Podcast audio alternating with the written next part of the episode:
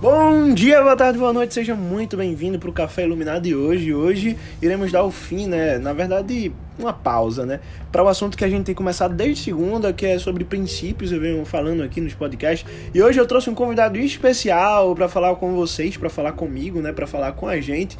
É, nessa conversa aqui sobre o tema, o tema sobre princípios de uma forma geral, como é que é, funciona, como é que a gente aplica isso na prática, né? O que a gente viveu. O nome dele é Isaac Dionísio e para alegria de vocês, ele é meu irmão de sangue, então vai ter muita coisa legal aqui pra gente aprender e entender junto. Se apresenta aí pra turma, Isaac. Fala pessoal, bom dia, boa tarde, boa noite. É uma alegria muito grande estar aqui com vocês, né? aprendendo um pouquinho com, com Ismael, expondo um pouco daquilo que a gente sabe, que por sinal é muito pouco. Mas enfim, é uma alegria e eu espero que seja bastante produtivo para todo mundo que está aqui. Massa demais. Vamos lá. É, desde segunda, né, eu venho produzindo conteúdo sobre princípios e é, eu queria hoje que a gente fizesse assim uma conversa e desse um, um, uma noção para a turma sobre a definição de princípio. O que é princípio, assim, em si, tanto a forma teórica como na questão prática? Bem, quando alguém me pergunta sobre a definição de algum termo, eu prefiro ficar com a definição mais básica possível, e principalmente voltando para a parte prática em si. Quando a gente fala de princípio, a gente pode falar que princípios, na verdade, seguindo uma linha de leis morais, são valores que o indivíduo ele adota não é, de acordo com o que a sua consciência diz. Então, princípios são valores com base na sua consciência, daquilo que o indivíduo vai considerar certo ou errado. Princípios são valores baseados na sua consciência, né? Exatamente. Bem, é uma definição filosófica voltada mais para a área do direito e que, diante de um cenário uh, atual, acredito que vale a pena adotar essa definição. É claro que não é, vale a pena comentar que Ismael vai saber bem, eu me apresento a vocês como alguém que ama muito a Bíblia. E quando eu falo de princípio, não é? Para mim, o, todos os meus princípios em particular estão ali, escritos na Bíblia. Porém, não é? Eu estive conversando com Ismael antes de começar esse podcast, a gente vai ver lá atrás, lá atrás, no Antigo Testamento, livro do Gênesis, por exemplo, que ah, não havia lei por escrito não é? A lei de Deus ela não estava escrita numa tábua dos Dez Mandamentos, por exemplo, que vai ser lá na frente depois uh, com Moisés, mas o homem ele já começa a entender desde Adão, Eva, Caim, Abel, a gente pode comentar mais lá na frente, aquilo que é certo ou errado. Então, quando a gente fala de princípio, não é, de, de valores, de certo, errado, de consciência, todo homem, independente de onde ele nasce, independente da sua cor, da sua condição financeira, ele tem dentro dele uma linha que se a gente pegar essa linha e seguir ela, vai terminar lá em Deus. Deus ele colocou isso no homem. Uhum. Legal, né? E assim, é... Caim, por exemplo, matou Abel, né, na Bíblia. E não tinha, né? Ou já tinha lei sobre não matarás e tal, os dez testamentos? Não, não. Na verdade, não tinha nada por escrito ainda. Porém, quando ele vê lá que seu irmão Abel, né, Caim, olha para o seu irmão Abel oferecendo um sacrifício a Deus, e Deus recebe. E ele olha para o dele e vê que Deus não recebe com tanta alegria como recebeu o de Abel. O que é que ele faz? O sentimento de inveja leva ele a matar o seu irmão. Mesmo... Então, então tudo nasceu por causa de sacrifícios. É, ali ele foi um sentimento de inveja, não é? Ele, ele teve tanta inveja do seu irmão porque Deus recebeu o sacrifício do irmão dele e não recebeu. Ah, eu acho que não é nem a questão do sacrifício, né? Acho que é a questão do resultado que o sacrifício Isso, pois é. em relação aos dois. Pois é. Então ele matou o irmão dele. E ele começa a se esconder, né? E Deus pergunta a ele, Caim, cadê teu irmão Abel? Ele sabia tanto que estava errado, mesmo não tendo, não é? Uma escritura falando de princípios, de valores uh, sendo apresentados a ele, ele diz: Ó, oh, sou eu guardador do meu irmão. Ele estava querendo fugir da realidade, ele sabia que estava errado. Eu não sei onde ele está, não. Tentou fugir da sua, daquilo que ele tinha praticado. Uhum. Ele tinha entendido que moralmente o que ele tinha feito era errado. Fugir da realidade. Tu acha que é, encarar as realidades também é um princípio? Na verdade, o princípio ele vai me levar a saber como encarar as realidades de forma correta. É, quando você, por exemplo, quando Ismael, por exemplo, me passou o tema desse podcast de hoje, que fala um pouco de princípios, principalmente no meio em que a gente vive, é, é um tanto complicado, porque a sociedade que a gente vive hoje é uma sociedade muito acelerada, não é? Foca muito em estudo, naturalmente é necessário, é dinheiro, não é? E às vezes para atingir, para alcançar os, os, seus objetivos pessoais, as suas metas pessoais, as pessoas acabam se sobrepondo, passando por cima de alguns princípios. Então, eu quero tanto crescer na vida, eu quero tanto aparecer, eu quero tanto que as pessoas gostem de mim, eu quero tanto, no caso de, de Caína, né, que Deus receba o meu sacrifício, eu quero tanto alcançar é, esse status social que às vezes as pessoas deixam princípios que deveriam adotar para si de lado para alcançar o seu objetivo pessoal. Por isso que muitas pessoas roubam, por isso que existe estelionato, por isso que existe fraude, enfim, tanta coisa ruim aí. As pessoas Acho... ignoram princípios para alcançar o que, elas, o que elas querem. Acho que no caso de Caim não foi nem muito mais a, a questão do do pra ter o que quer, né? É, mas, não, mas para fazer com que o irmão não tivesse assim o sucesso que ele via que estava o prazer tendo. não é o prazer de ver o irmão feliz né? É, o prazer de perceber que o que ele tinha feito aquilo que ele tinha trabalhado aquilo que ele tinha juntado para oferecer a Deus havia sido recebido não é? Então ele, ele ficou com inveja ele não queria que o irmão dele tivesse esse sentimento ele ignorou um, um, princípio que ele já sabia, não é uma ordem que ele entendia, mesmo não, mesmo não sendo formalizado, e matou o seu irmão.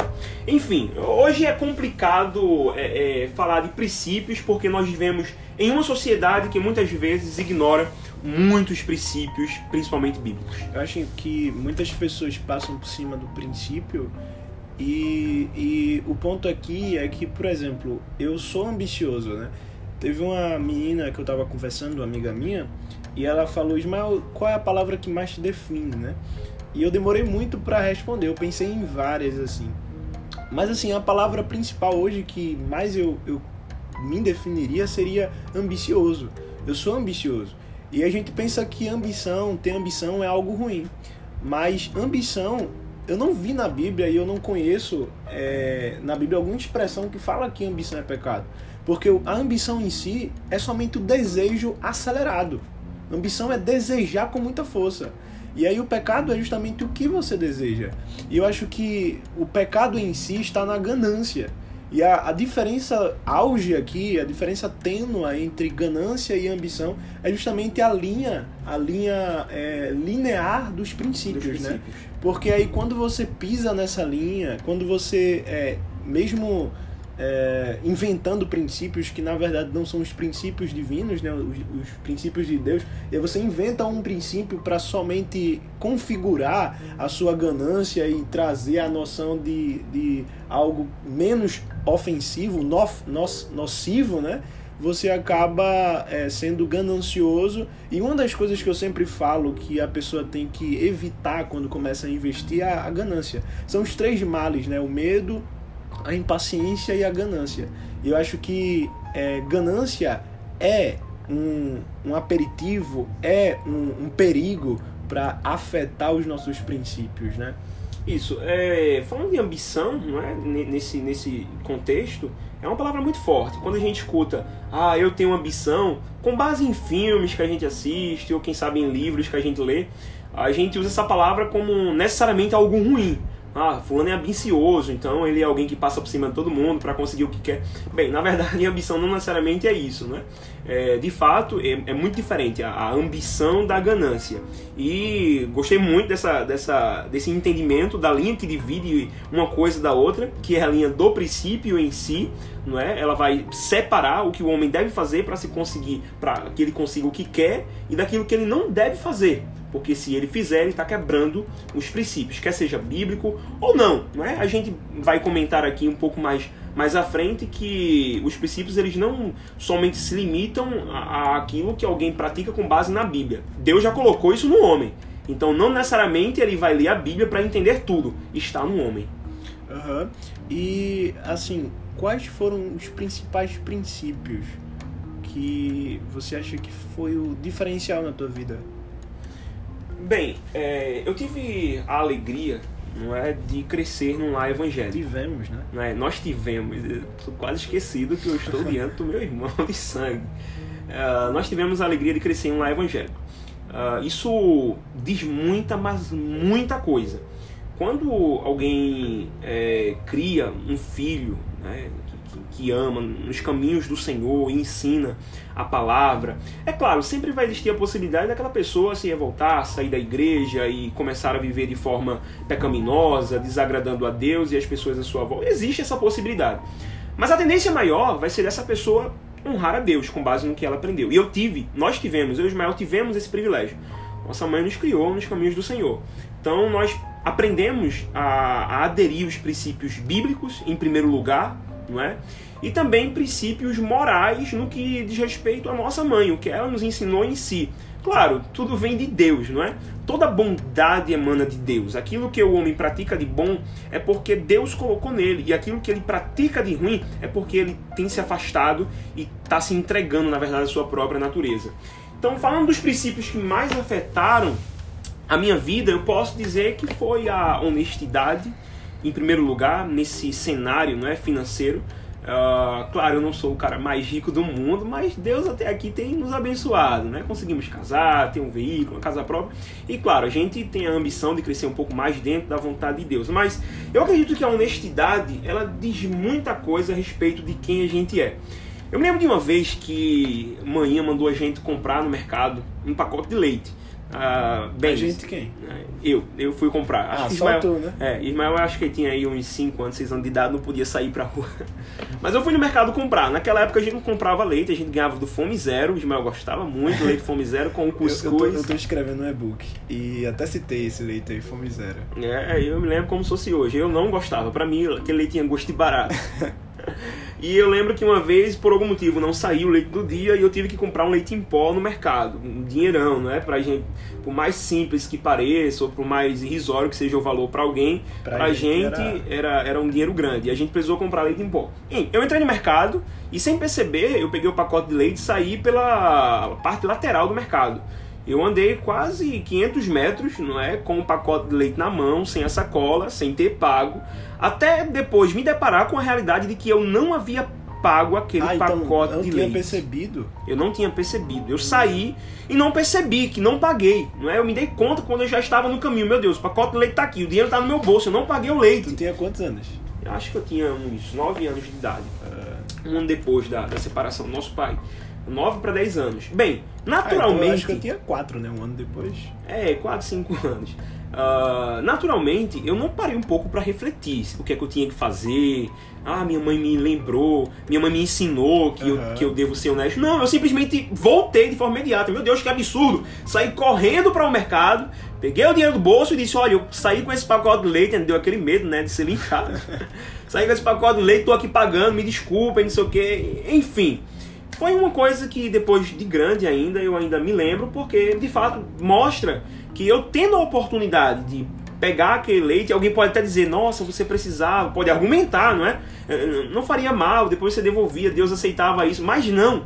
Né? Eu havia aprendido à luz da Bíblia e com a convivência e instrução da nossa mãe que, acima de tudo, mesmo mediante as nossas limitações financeiras, nós precisamos ser honestos. Não gananciosos, honestos. Mas manhã soube depois? Cara, nem sei, sei lá. Bem, acho que sim.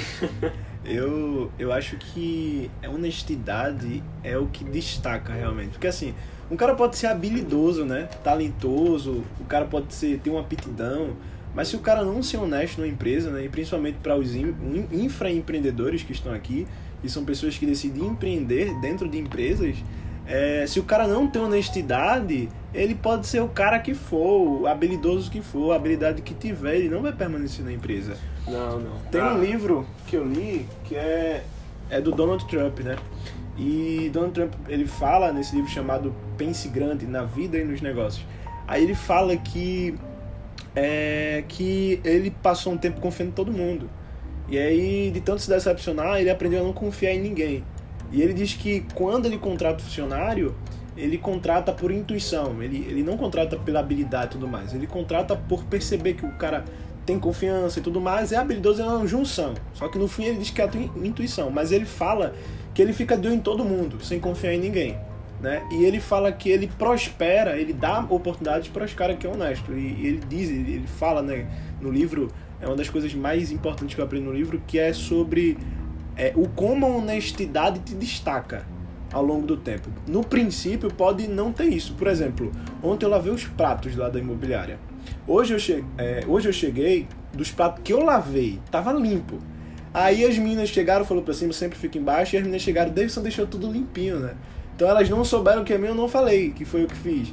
E ao curto prazo parece que você é honesto, você faz as coisas boas e não percebe. Só que ao longo do tempo vai ter alguma conversa que Deus vai dizer assim, poxa, não foi eu não e tal.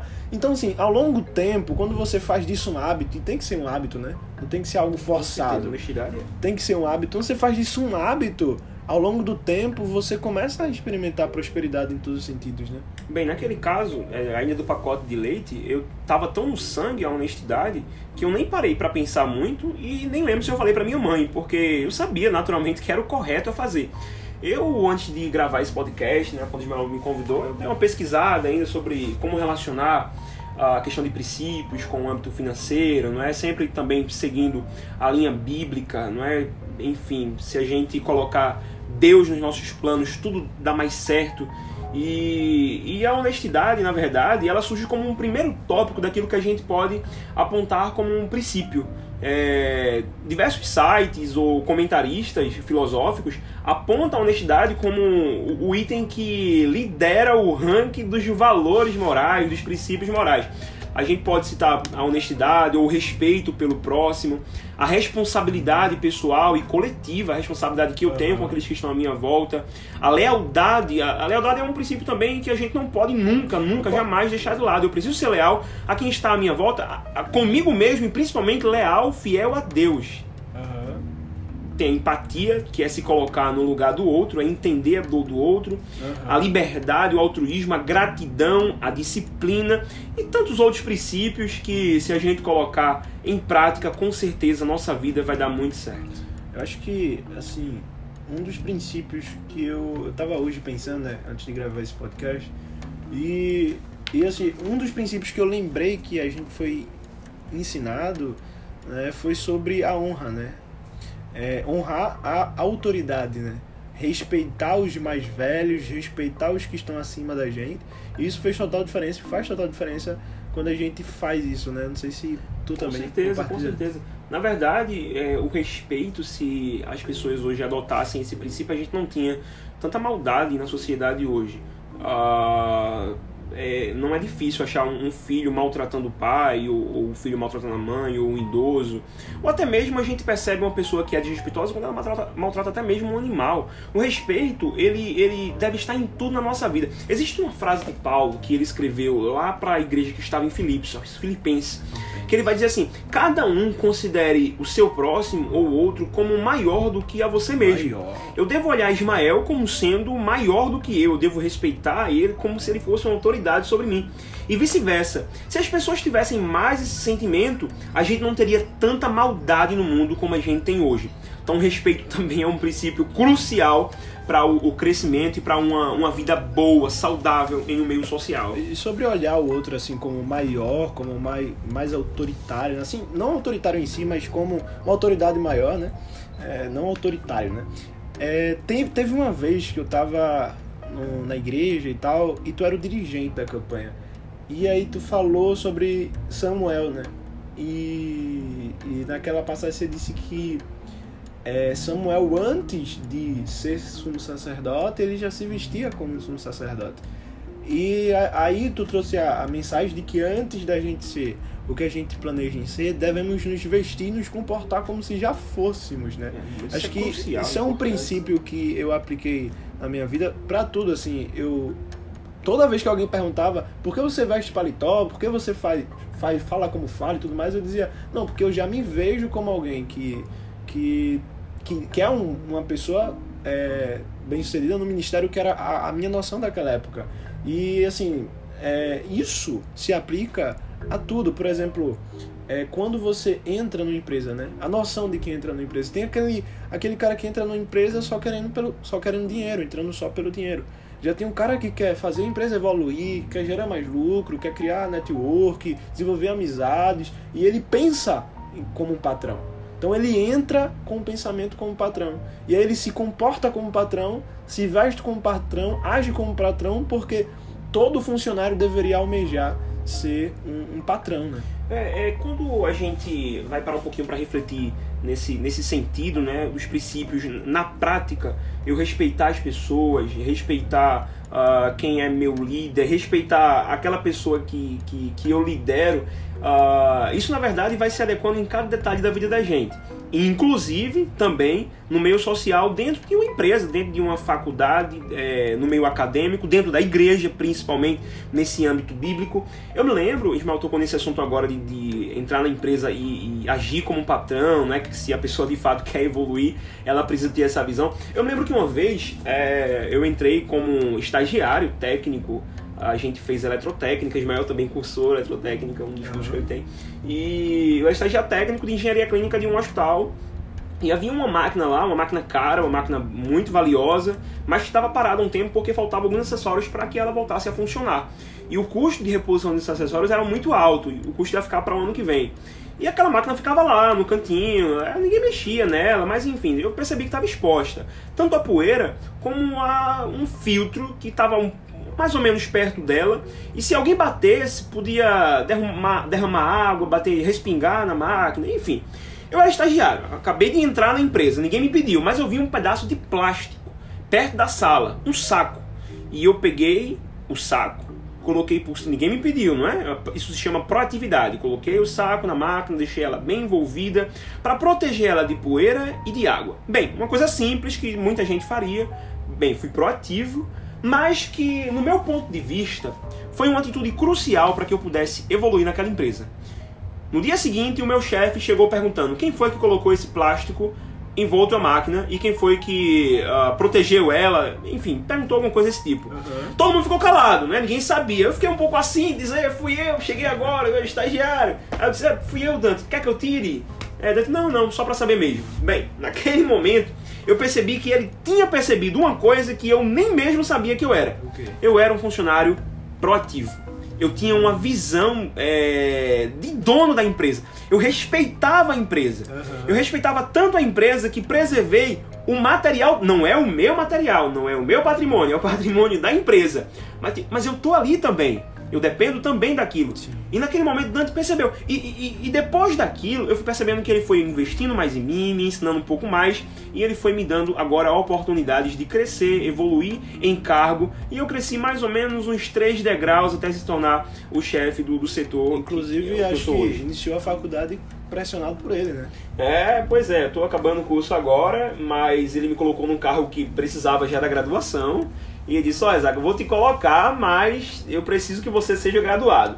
Bem, fiz um jogo aqui com RH e você vai entrar no cargo, mas inicie logo. Eu, graças a Deus, consegui uma bolsa, passamos em segundo lugar uh, numa faculdade particular e estamos cursando até hoje. Se Deus quiser, a gente termina ano que vem. Eu acho que todos aqui deveriam entrar na empresa, todos que acompanham, deveriam entrar na empresa com a ideia de querer ser o dono, não com a ganância, sabe? Com atitude é, simples. É, não, mas pra, pra realmente é, perceber que a gente não é qualquer coisa.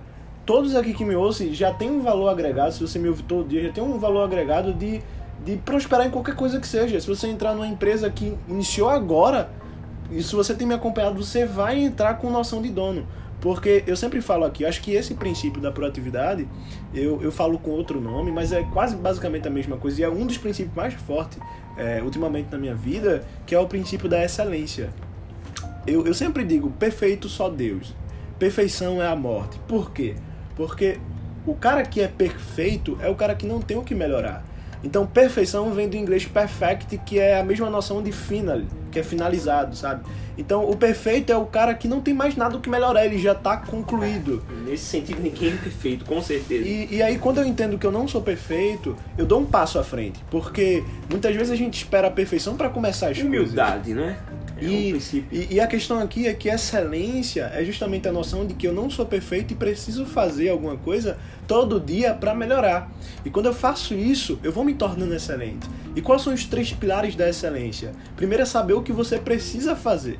Então, se você está numa empresa, você tem que saber o que você tem que fazer, né? E fazer o que precisa ser feito é o básico da excelência. Fazer o que precisa ser feito. A segunda noção é o tempo, né? Porque você tem que fazer o que precisa ser feito é, no tempo que foi lhe dado. No tempo em que realmente precisa ser aquilo feito. Isso faz. É, isso é, se, se configura tanto para trabalho como para qualquer coisa, né? até no, no, na faculdade e tudo mais, no relacionamento. Então você faz no tempo e o que diferencia antes. você fez o que precisa ser feito, fez no tempo e antes, e, e mostrou pronto antes do tempo, com algo a mais, é excelência. São as três coisas: fazer o que precisa ser feito antes do tempo e com alguma coisa a mais, sabe? Porque quando você faz alguma coisa a mais, você, poxa, aquele cara fez o que eu pedi no tempo antes que eu pedi e ainda fez algo mais. Então, nenhum profissional, nenhum, é, nenhuma pessoa que faz isso, que aplica esse princípio da excelência, é, é, não tem sucesso, sabe? Acho que é, ser excelente foi o que fez José ser governador, foi o que fez Jesus ser, ser o, o, rei. Ele é o rei porque ele é o cara, né? Ele é a própria excelência. Foi o que fez Moisés nas suas prosperidades prosperar. Todos os personagens que prosperaram eram pessoas que aplicavam esse princípio da excelência. Né? Com certeza. É, você falou uma coisa muito importante: ninguém é perfeito. E, e um dos maiores passos é, que atribui isso pelo menos à humildade é o reconhecimento de que eu não sou perfeito, eu não sou o bambambam, bam, bam, eu não sou o cara, eu não sou o, o, gigante do negócio, eu tenho que entender que eu sempre vou ter alguma coisa a, a melhorar, não é? E se eu me junto com alguém, por mais simples que seja, aquela pessoa sempre vai ter alguma coisa também para me ensinar. E eu vou aprendendo com um aqui, com outro ali, não é? Se eu vejo alguma coisa que uh, vai me influenciar para eu tenho que ignorar se aquilo está me influenciando para o mal, mas eu preciso aprender com as pessoas que estão à minha volta e com simplicidade. E claro, com certeza, com certeza, uh, essa questão da excelência é o sal da comida.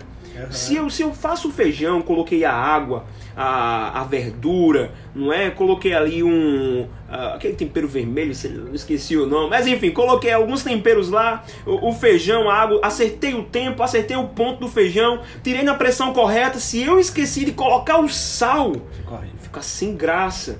Então a excelência ela aponta justamente para o sal de uma comida. É como se fosse o sal de uma comida. É uma coisa simples, mas que dá o grande diferencial na vida do profissional, da vida do estudante, na vida do pai de família e também e também na vida daquele que serve a Deus. Eu preciso fazer o meu melhor para Deus. A palavra excelência, né, finalizando inclusive, ela vem da junção de dois termos: exceder e lente.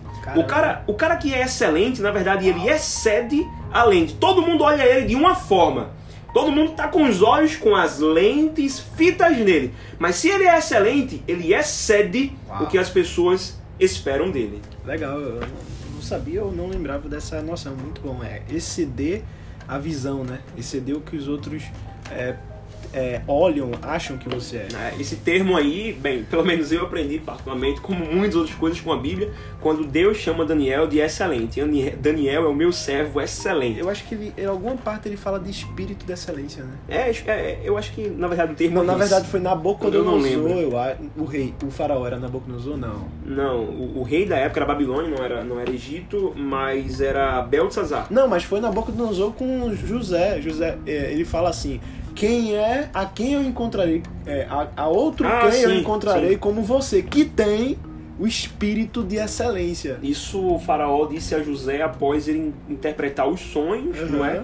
E ainda dar sugestão do que fazer mediante a crise que estava para vir. Eu sempre falo que José foi um empreendedor porque ele trouxe a problemática, é, disse o sonho e interpretou. Ele foi um empreendedor e trouxe a, a problemática, trouxe a solução e ele foi também o patrão da solução, né? Ele foi o cara que estava à frente. É, José é um exemplo, é um exemplo clássico de como crescer financeiramente, profissionalmente, digamos assim, né, entre aspas, mas dentro dos princípios bíblicos, não é? José veio eh, da miséria lá quando chegou ali no Egito, o, o cara era é, um, um, servo. Na verdade, ele começou como escravo, né? Ele foi vendido como escravo. É, mas ele se tornou o cara mais rico da época. É, mas ele foi tão abençoado, tão iluminado, ele era tão excelente, tão proativo que quando Potifar percebeu isso, não, você vai ser o responsável maior aqui na minha casa. É o escravo, você vai continuar sendo escravo, mas o escravo de maior autoridade. Ele mandava em todo né? mundo, menos na mulher, obviamente, de, de, de Potifar e no próprio Potifar. Mas depois de Potifar e da sua mulher, ele era o maior da casa.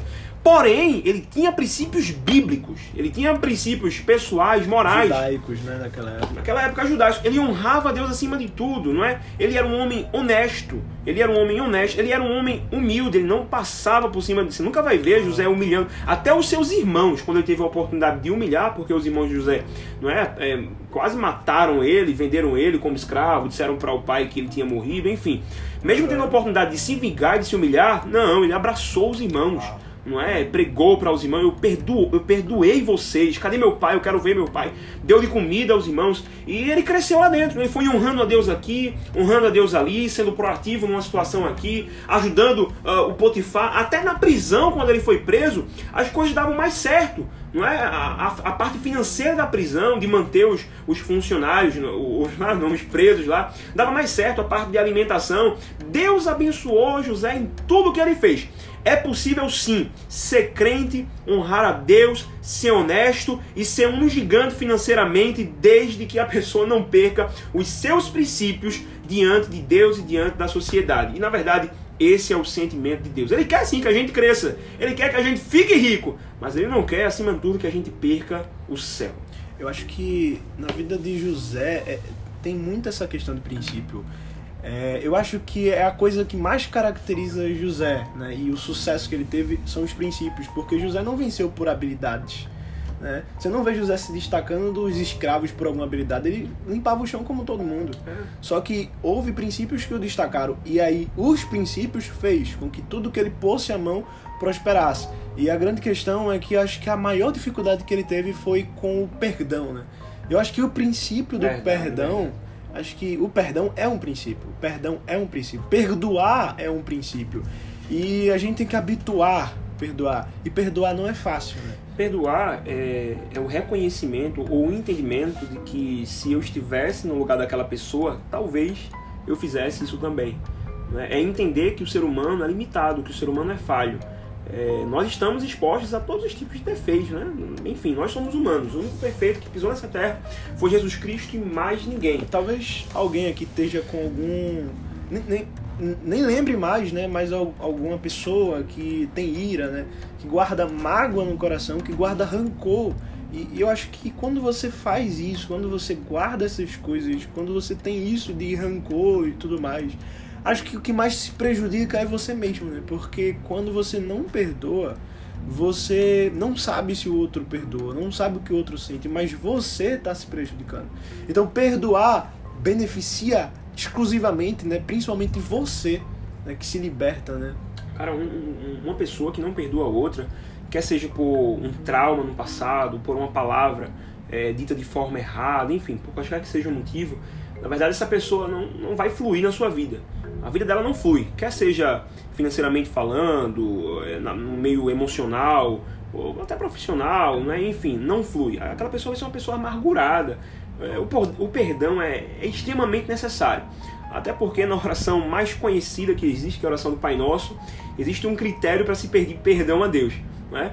Quem ensinou a oração foi o próprio Jesus e ele disse: Pai, me perdoa assim como eu perdoo aquele que peca contra mim.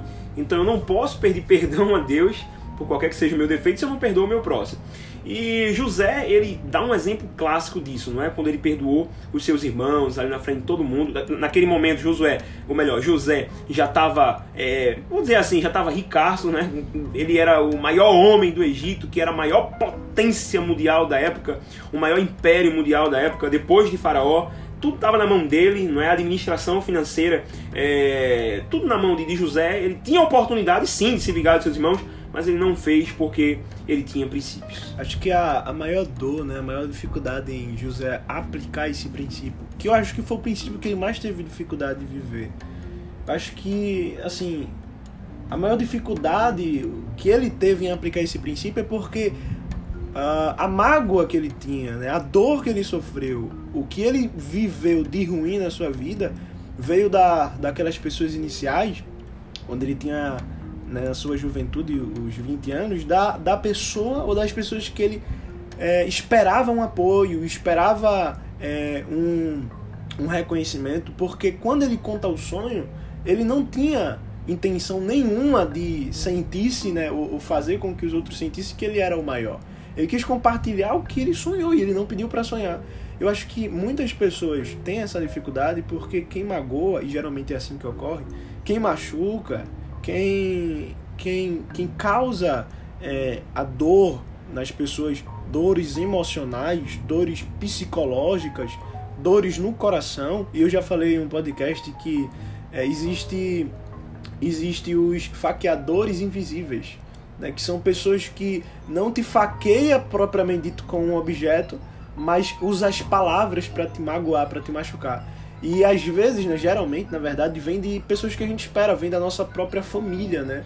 Então, eu tava até pensando, né, que se a gente falar sobre esse perdão, eu pensei é, é, bem antes de, de falar, de, de pôr esse tema e, e falar publicamente, né, que se há algo que eu falei, que se há algo que você falou, que eu falei, né, eu peço perdão. E se há algo que você falou, eu também te perdoo.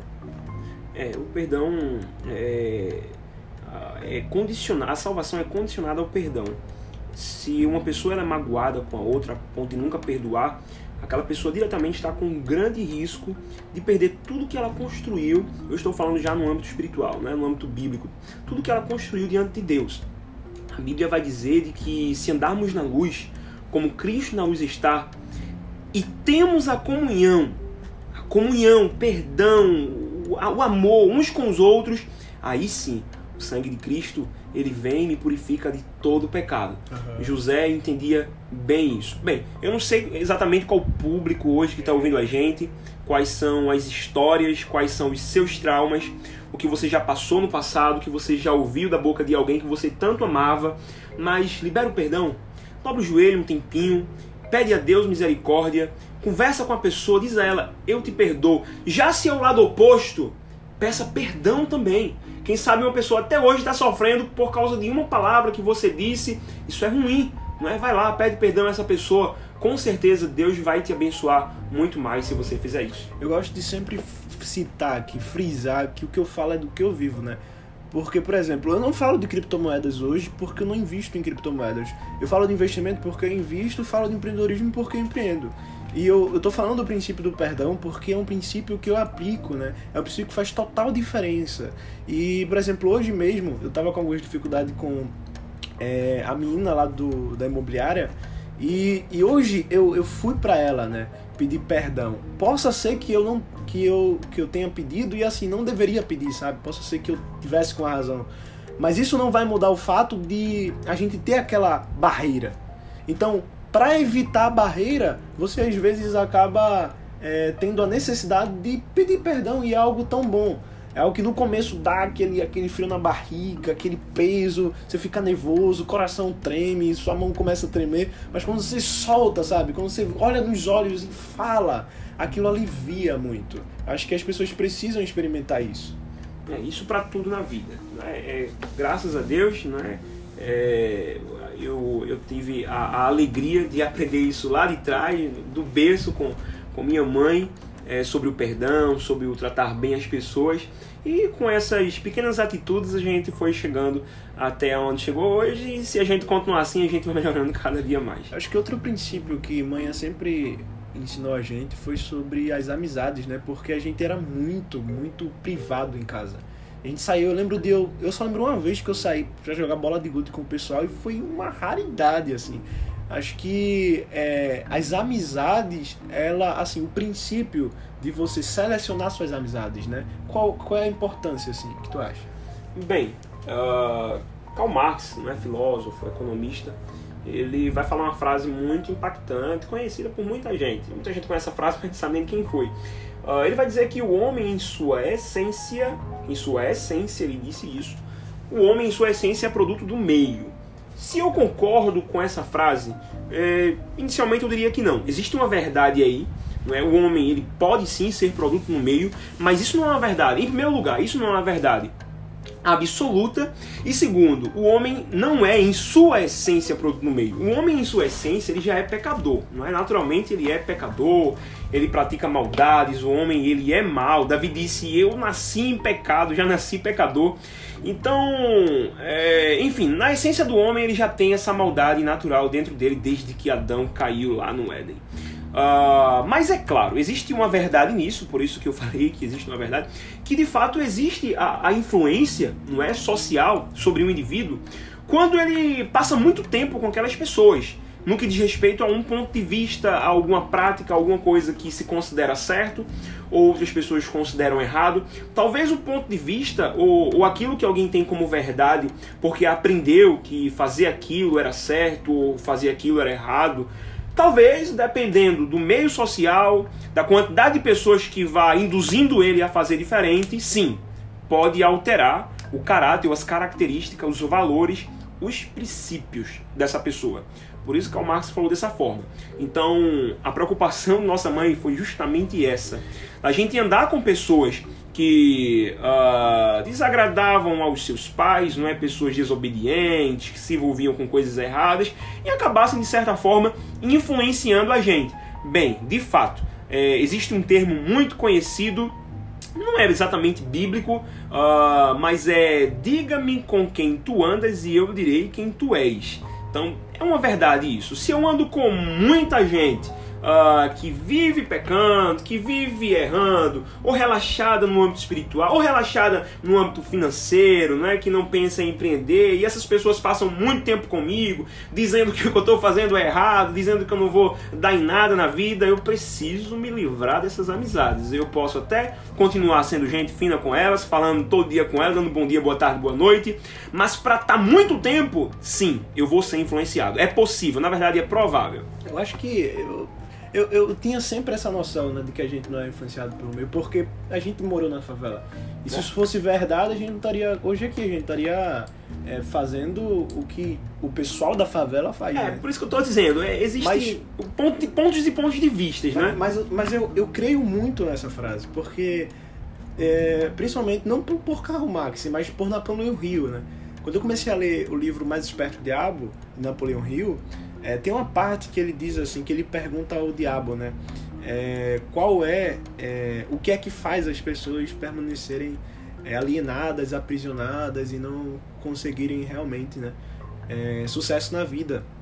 E o diabo fala que ele usa é, o sistema e o meio para fazer as pessoas é, ter uma decadência mútua né, a, a partir do sistema e do meio. Né? E aí eu tenho um princípio cristão do sistema mudando e também tem um princípio do meio, que se analisar bem, você vê que o meio é forma. Por exemplo, o Salmo diz, o Salmo 1 né, diz que a gente não deve assentar na roda dos escarnecedores, e tantos outros versículos. Mas assim, a grande questão é que é, Deus nunca, Deus nunca vai é, te usar para determinadas pessoas se você continuar no ambiente que você está. Porque, por exemplo, se Deus pôs o sonho em José, José nunca ia cumprir aquele sonho em Israel, sabe? Então tinha que haver aquilo, tinha, ele tinha que sair de Israel. O ambiente que ele tinha que estar era o ambiente mais rico da, da, da do planeta, e era a Babilônia que ele deveria estar. Então eu acho que. E mesmo assim ele não mudou as suas características. É, exatamente, né? eu acho que o ambiente ele é necessário, ele, ele, é necessário. Você tem que mudar de ambiente, só que você só muda de ambiente quando Deus quer. Existe um, uma informação muito importante, um, é, é muito importante a gente inserir nesse, nesse comentário de que eu posso sim mudar o meio, eu posso sair de um meio social que agrada a Deus, que honra a Deus, que me faz bem, e ir para uma realidade totalmente diferente, não é? E crescer lá e prosperar lá com a bênção de Deus, mantendo os meus princípios, desde que eu não abrace aquele meio. No sentido de praticar o que se pratica, de conversar as mesmas conversas, de aceitar o que é verdade para ele colocar como verdade na minha vida. É, é possível sim ser diferente num meio onde todo mundo uh, anda numa linha contrária. É possível. Daniel, ele conseguiu manter a sua vida e as suas características de profeta, mesmo passando toda a sua adolescência, a sua juventude, a sua fase adulta e a sua velhice na Babilônia. Babilônia era um caos espiritual, era um povo cheio de libertinagem. Mesmo assim, ele conseguiu manter os seus princípios naquele meio. Deus abençoou ele espiritualmente, financeiramente, moralmente. Ele era um homem de respeito. Mas qual era o grande diferencial? Ele não adotou como verdade absoluta as práticas, as conversas, os costumes do povo da Babilônia.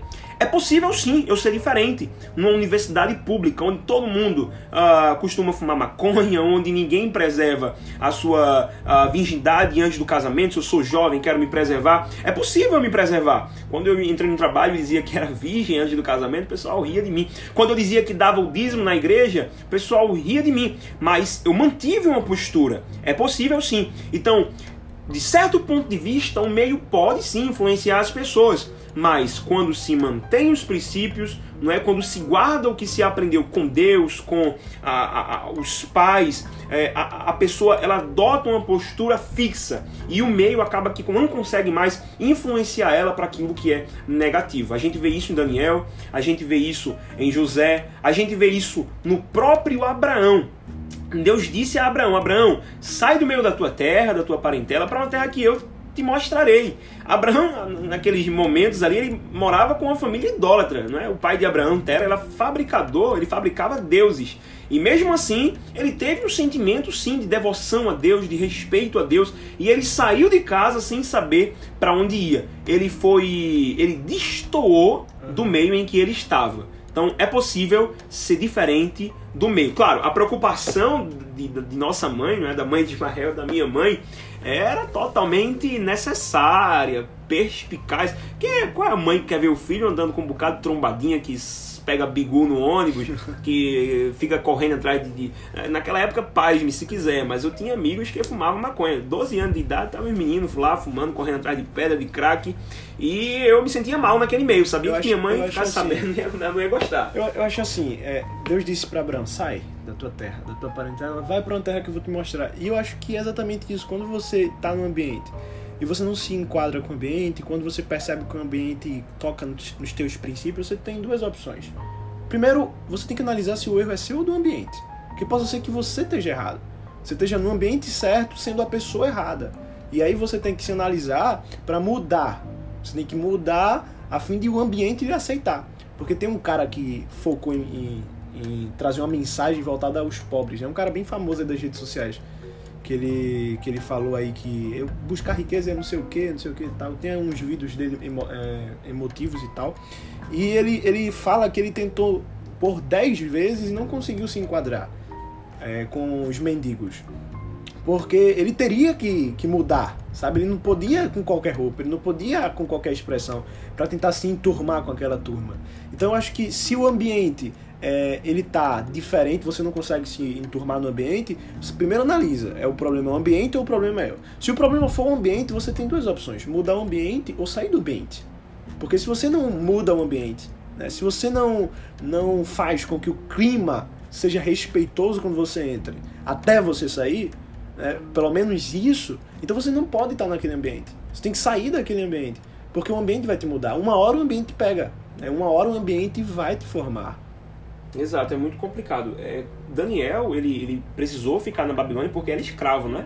Ele não tinha como sair dali. Se Daniel tivesse a oportunidade de voltar... O ambiente, o ambiente de Daniel era a Babilônia. Acho que o ambiente que Deus queria para Daniel era a Babilônia. Por quê? Porque Daniel mudava o ambiente, sabe? Então, ou você muda o ambiente, ou você vai ser mudado por ele. É, ele conseguiu, graças à, sua postura de fidelidade a Deus, né, ele manteve os seus princípios, trazer influência até para o dia de hoje. É, a sua postura foi tão bela que hoje a gente está comentando em 2021 de Daniel, que viveu há quase 3 mil anos atrás em um podcast de finanças.